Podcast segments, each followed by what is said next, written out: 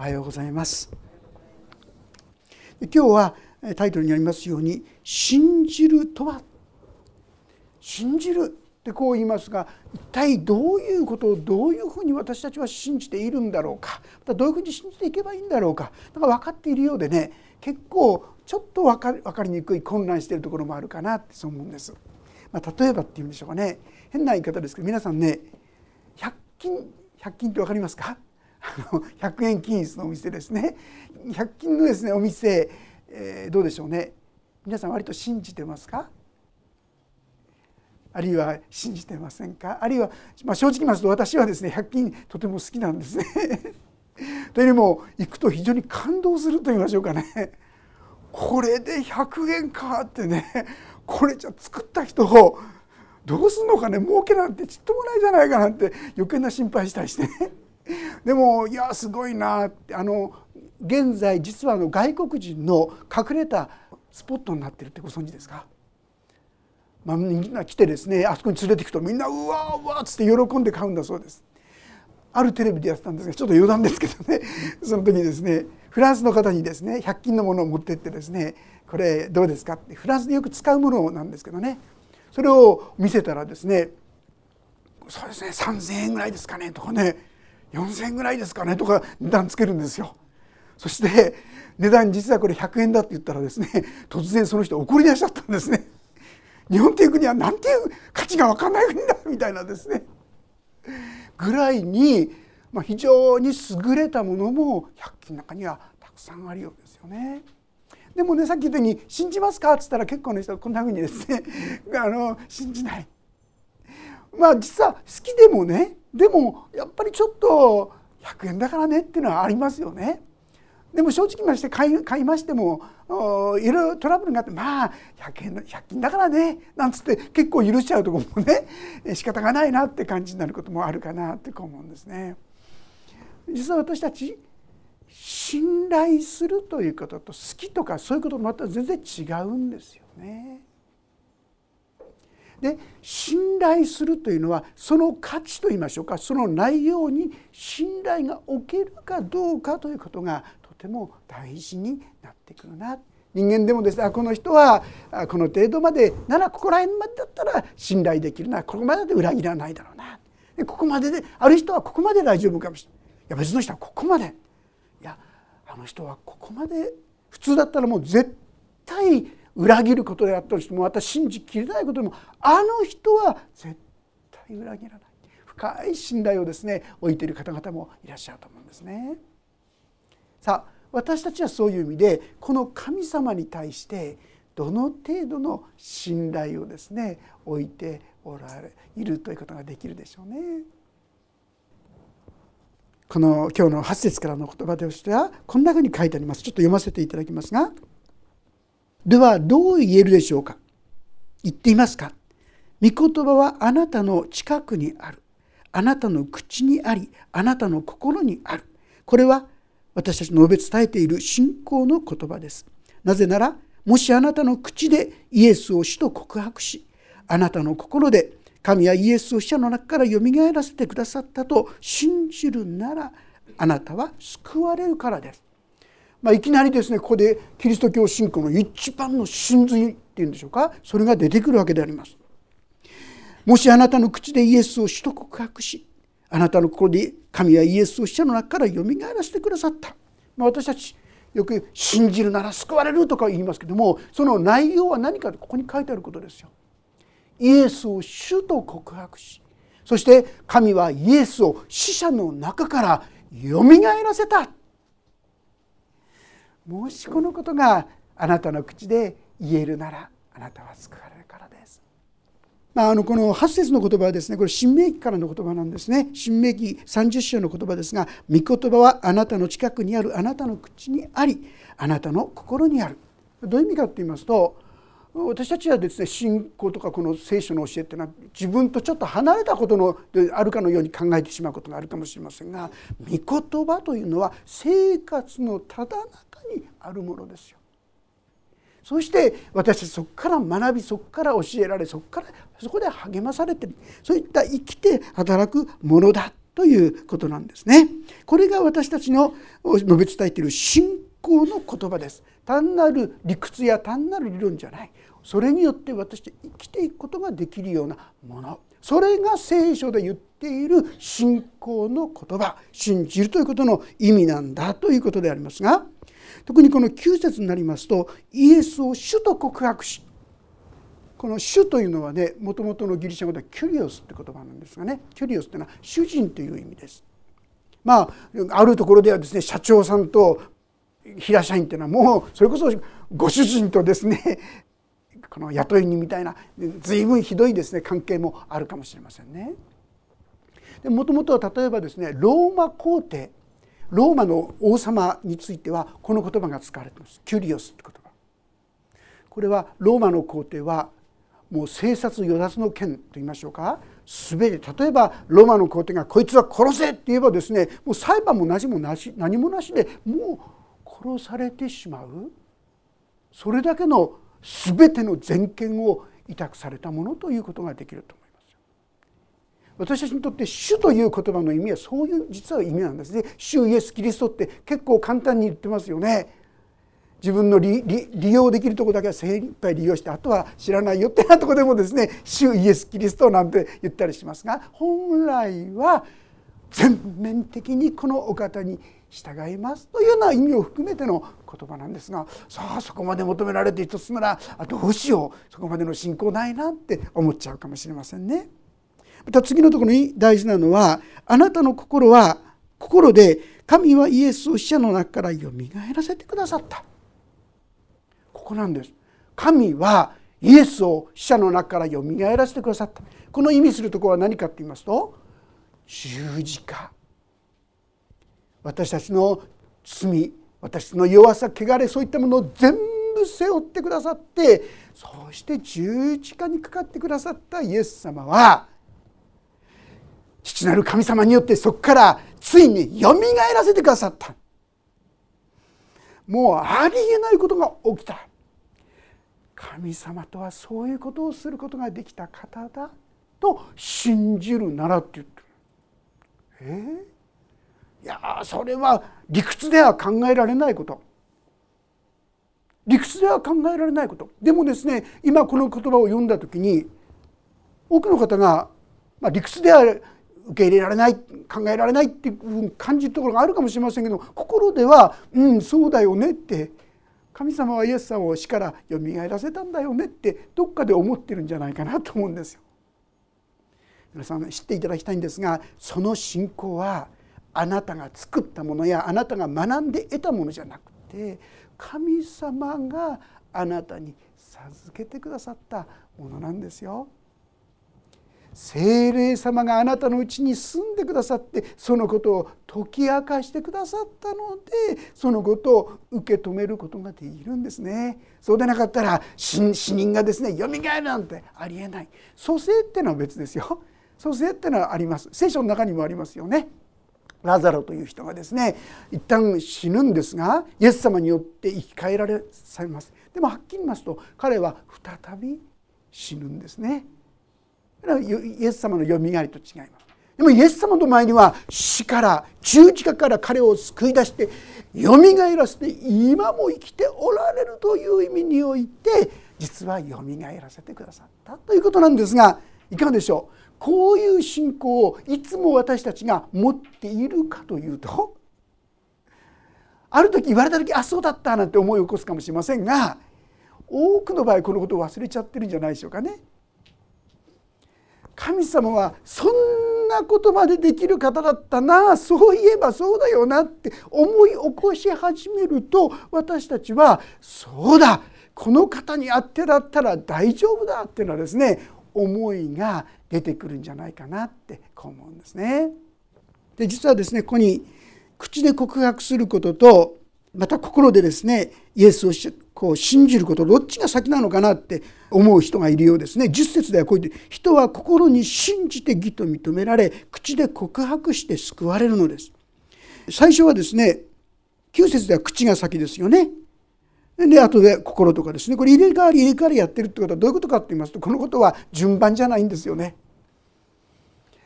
心で信じることと口で告白してすることは同時なんですね。このことが同時に起こる時に私たちは本当にある意味において救われる解放されるそういう生き方に進むことができるかなと思います。私はまあクリスチャンになるっていうのはですね私の多分親族で第1号だと思います。それ以前にはですねクリスチャンになるものは全くこうないっていうかねそういう感じだったと思いますからとてもですね私は恐れたんですね。ものすごいこう迫害されるんじゃないか。で結局イエス様を信じた年はですねキャンプで信じたんですが家に帰ってもクリスチャンになったって結局言えなかったんですね。家族に言えなかっただけがどころかですねほとんどの人にこれ隠してたんですね。自分がクリスチャンなんてなんても口が裂けても言えないっていうそんな気持ちでしたね。うんでそうするうちにそうするとですね教会に行くっていうとね家族の顔が嫌な顔してですね。そうするとだんだん教会も行きにくくなってきてね。心では信じてないわけでもないんだけれども口で言えなかったらですねいつの間にか何だか信仰があるんだか何だか分かんない1年経った頃にはですねそのことをいくつか話してた人にはですねもう僕はクリスチャンじゃないですもう神様信じてませんとかですねその人が悲しみなことをバンバンこう言うような状況になってましたね。やっぱり心で信じてそしてそのことを公に言い表すことができる時に本当にこう解放されていくっていうんでしょうか力が出てくるというんでしょうかね。次の年に幸いですねそのキャンプはすごく良かったんでそこには神がいるってひしひしと感じるようなキャンプだったんで、まあ、次の年もですねそこに行きました。でまあ行く時にですねよし今年はですねどんなに感動してもよくても絶対キャンプの中では信じるとは言わないぞってこういうことを決断して言ってたんですね。あの最初の時ちょっと気持ちがですね浮ついてそして信じるなんて言っちゃったからなんて思ったんですけどもまあその時どうしたかって言いますとメッセージを聞くうちにだんだんだんだん心にひしひしと感じるんですね。イエス様を十字架につけた上でさらにですね脇腹に槍をブーンと突き刺した人とかイエス様に唾をバーってこう吐きかける人とかですね。それを聞きそのメッセージを聞きながらあそれは自分だって私は思いました。ある程度分かってきてるわけですよ。分かってきてるんだけどみんながですね反対の中で彼らはそれを言うことができなかった。おそらく群衆の中でもイエス様のそのような愛とか恵みを味わった人いたと思います。でも人々が十字架だ十字架につけろっていう言葉をですね聞くともうそれ以上彼らいや違うっていう言葉を発することができない人々がたくさんいたかなと思うんですね。そして時にはああいうことをしてそのように悲しみを私もしてしまってるなと思いました。まあ、特にその時のメッセンジャーがですね、まあ、皆さんも決断迷う時はですねあの言葉を思い出すといいと思うんですが明日のことを思い煩うなってありますね。その言葉を言われてあそうだって思ったんです。私は思いを患ったんですね。家に帰ってクリスチャンになったなんてもう口が裂けても言えないしもうそうなったらまずいから。だからもう信じるなんてそんな決断しないぞってですねそう思ったしそのことがあったのでもう決断するのやめよう。伸ばそう伸ばそうとこうしてたんですけどもその時にあの明日のことを思い煩うな。その時はこう思えたんですね。もし結果として私が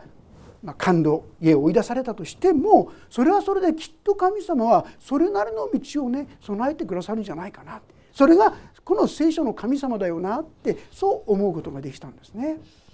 その結果として、まあ、帰り道帰ってからやっぱり今度は言うぞって決めて行ったんですが言うとなるとですねやっぱり怖いと思うでしょ？ところがね不思議に実際に言う15分前までは心がね平安だったんですね。前のとしては全く違いますよね。もう心でやっぱり心で信じて口で言えた時に、まあ、今回の大きな違いは信じた後にさっきまでもう絶対人には言わないぞって言ってたのにそのキャンプのメッセージの後でですね部屋に帰った時に「今日僕はイエス様を信じました」なんてですね平気でみんなの前に言い始めてるんですよ。次のあの日にはですね一緒にそのキャンプに行った友達に「お前ねイエス様お前のためにも信じ死んでくれたんだよ」なんで信じないのって昨日まで自分も拒んでたくせにですねそんなこと言い始めてるうち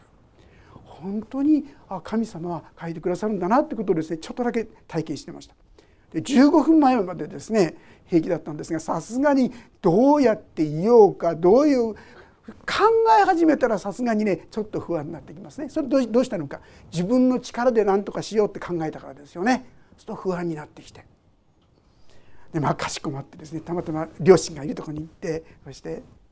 どうやって言ったかもう忘れちゃってるんですけどね「僕クリスチャンになりました」って言ったんだったか「イエス様を信じました」って言ったんだったか何て言ったんだか忘れましたとにかくそんなことをお話ししました。さあ何と言われるかなもう出てけなんて言われるかわからないなと思いながらいたらですね父親から出てきた言葉がもう父親この父親ってのは毎日お経を拝んでるしね。ちょっと霊的な事柄にも結構いろんなものを持ってる力も持ってる人なんでそれゆえにいろんなことがあったかなとこう思ったんですが言われたのは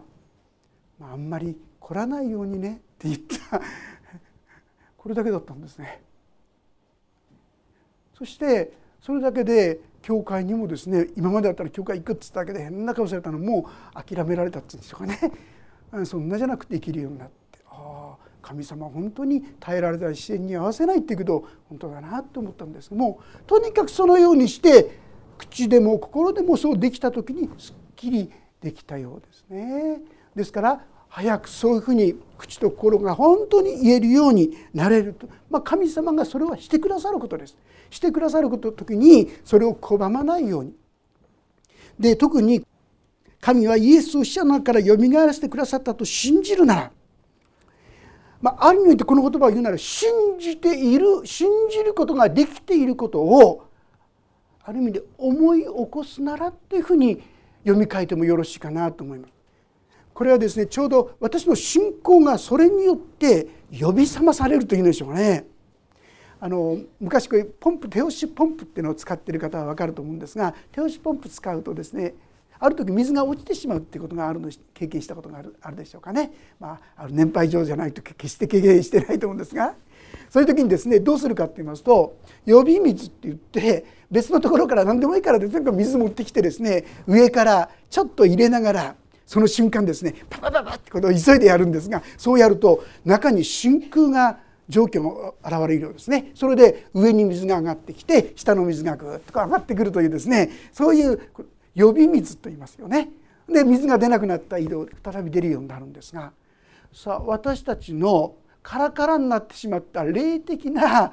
井戸霊的な心がですねもう一度呼び覚まされるその一つの呼び水になるなって私はそう思うんですよ。そうだイエス様は神様私たちの神様はイエス様を死からよみがえらせることができた神様じゃないかっそうならば今私が直面しているこの問題だってこの神様にはどんなことでもできるはずじゃないかという思いにそのことは進んでいくことができますよね。私の信仰が生き始めるわけです。そうする時に今まで何か沈んでしまってもう喜びもなくなってしまって枯れ枯れてしまったようなですねこの心の井戸がですね再び命の水がですね流れ出るようになってくる。神はイエスを死者の中からよみがえらせてくださった。先ほども言いましたようにこれは皆さんが御霊をいただいた結果として受け取れる信仰。理屈から言ったらなんか今でも説明できないっていうのが事実だと思います。でも受け取れるんですね。神はそうした。イエス様があの亡くなった後にですねたくさんの人に現れてくださった。もう否定しようがない。なぜなんだろうかそれは彼らがこの復活の信仰イエス様はよみがえったという信仰にいつでも生き続けていくことができるためですよね。私たちもこの信仰をいつもですねいつも心に呼び覚ましていきたいそう思うんですね。十節では人は心に信じて義と認められ口で告白して救われるのですと聖書はこう言っています。彼に信頼する者は失望させられることがない。この生きた神様に信頼する者。それはちょっとですね不安があったり恐れがあるかもしれませんけども本当にこの方に信頼していく時に信仰に立つんですね。信仰にかけていく時に神様は失望させられることがない。えー、いや私はですねちょっと正直で失望ばっかりしてるんだけどってそれはですねもしかしたら本当にこの方に信頼しようってとこに立たないでマイナスのことばっかり見てしまうとそういうふうになってしまうかもしれませんね。もし神様がしてくださったところに目を留めていくとああ本当だっていうことにも気づくのではないかと思います。そして22節ユダヤ人とギリシャ人との区別はありません。同じ主が全ての人の主であり死を呼び求める全ての人に対して恵み深くあるからです。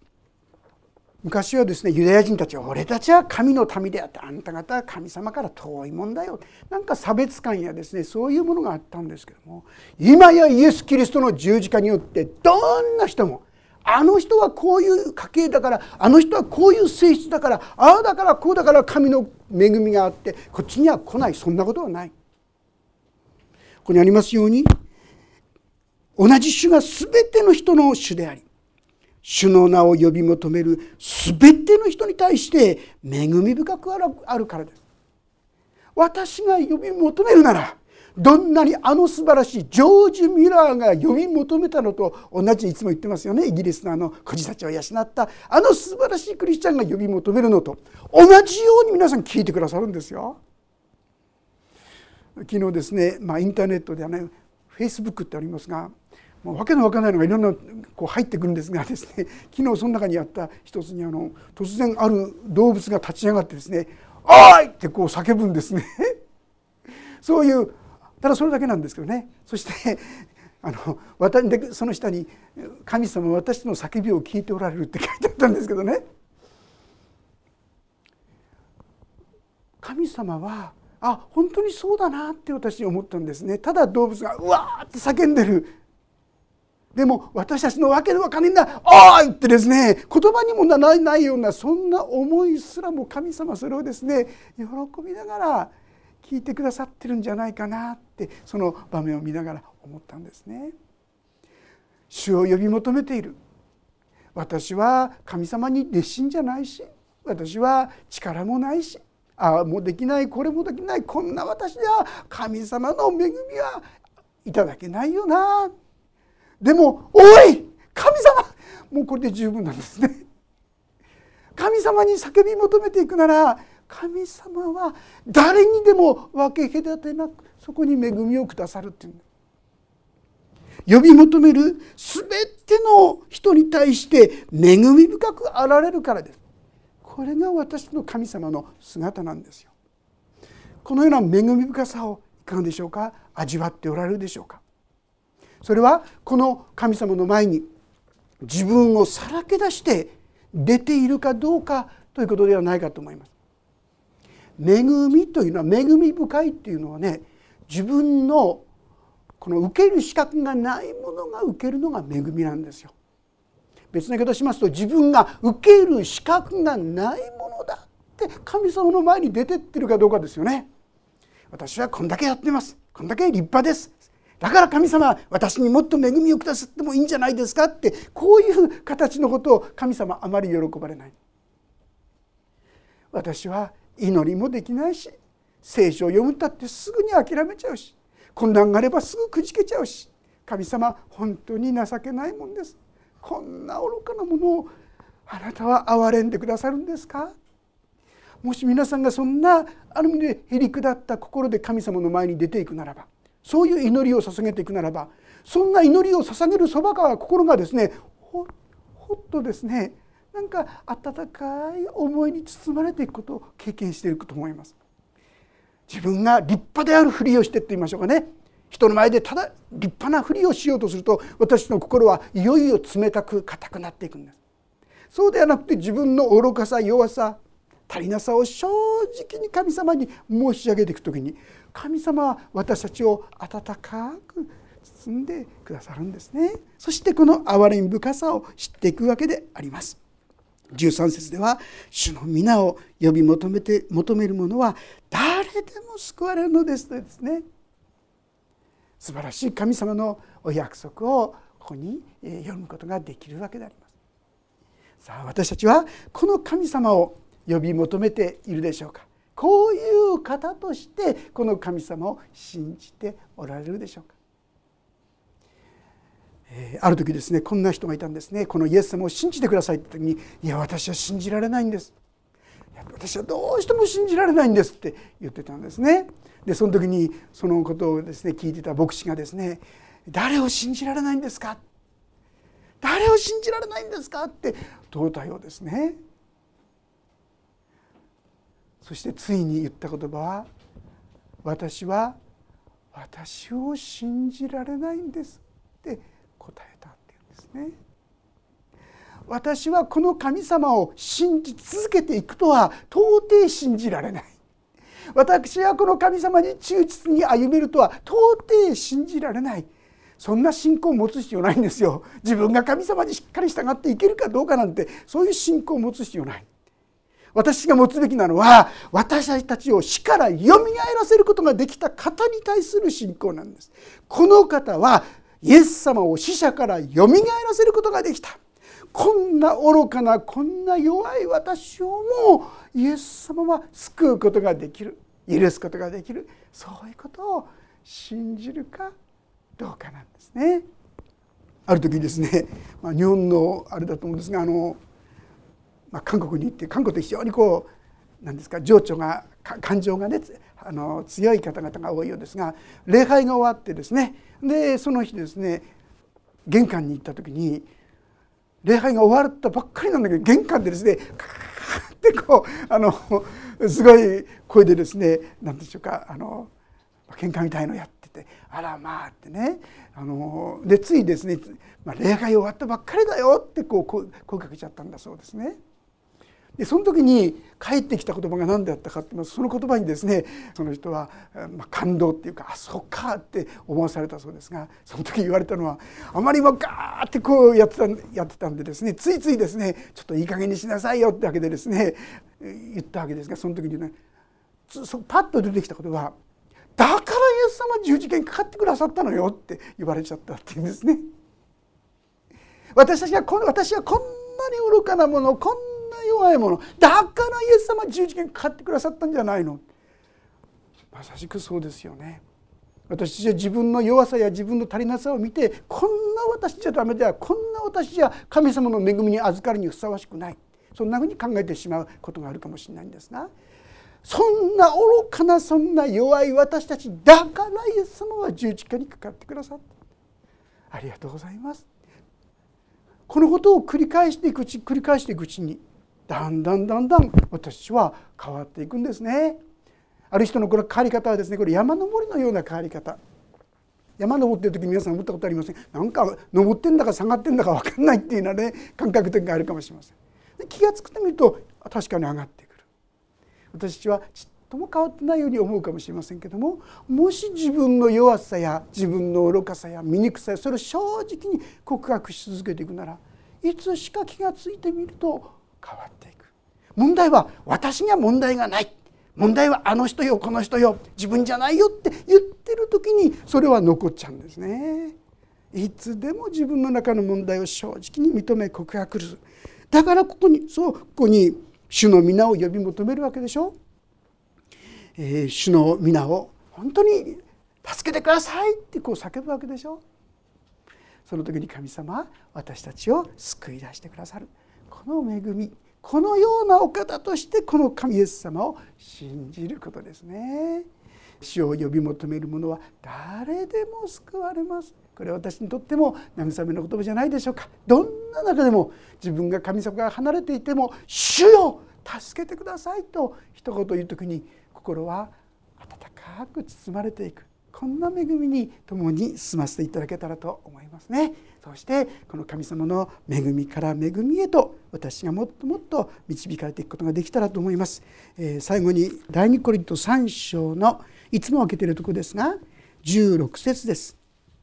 16から18をご一緒に読んで終わりにしたいと思いますが第2コリント3章の16から18、けられた方はご一緒に読んでみたいと思います。第3版348ページ。第2版317ページか18ページになります。16節からです。3はい。しかし人が主に向くならその覆いは取り除かれるのです。主は御霊です。そして主の御霊のあるところには自由があります。私たちは皆顔の覆いを取り除けられて鏡のように主の栄光を反映させながら栄光から栄光へ主と同じ形に姿を変えられていきます。これはまさに御霊なる主の働きによるのです。私たちが主を見上げる主を見上げるその時に私たちは変えられていくんですね。自分の愚かな姿を正直に申し上げていやいや私はまだこのイエス様を受け入れてないんだけどその人はどうぞイエス様こそ救い主だと心で定めてください。これがまた呼び水となってですね私の中に本当に永遠の命の水を湧き出してくださるでありましょう。もうイエス様がどうも遠くなっちゃった人神様はイエス様を復活させたお方そのお方はこの私をも復活させることができるはずだ。神様助けてくださいとですねこの神様に叫び求めていきたいと思います。そして生ける死を生活の中で味わっていくお互いでありたいと思います。お祈りをいたします。天の神様あなたが私たちの全ての罪を背負って十字架にかかってくださり私が無限に神様の愛と神様の慈しみをいただくことができるようにしてくださっていることをありがとうございます。でも私たちが与えられている信仰を忘れてしまって神はイエスを死者の中からよみがえらせたお方だ。このお方ならこの私をも生かすことができるはずだ。この私をも変えることができるはずだ。どうか神様はその信仰が再び燃え立たせられていくことができそして神様あなたに求めていく我々一人一人であらせてくださるようにお願いしますたとえ今どんなに苦しいどんなに寂しい虚しいその思いが心にあったとしてもそれを打ち破りそこに命の水をもたらすイエス様を神様を見上げることができるように助けてください。どんなに私が愚かでも醜くても自己中心でもあなたは決して私たちをお見捨てになるのではなくて私たちに憐れみ深くあってくださることを感謝します。どうか私たちがあなたに呼び求めることを忘れないようにいつでもどこでも主よ心の底からあなたを呼び求めていくものとさせてくださるようにそして神の祝福をもっともっと味わっていくお一人一人となさしめてくださるようにお願いします。御手に委ねます。イエス様の皆によって祈ります。もうしばらくそれぞれに音の祈りをお捧げください。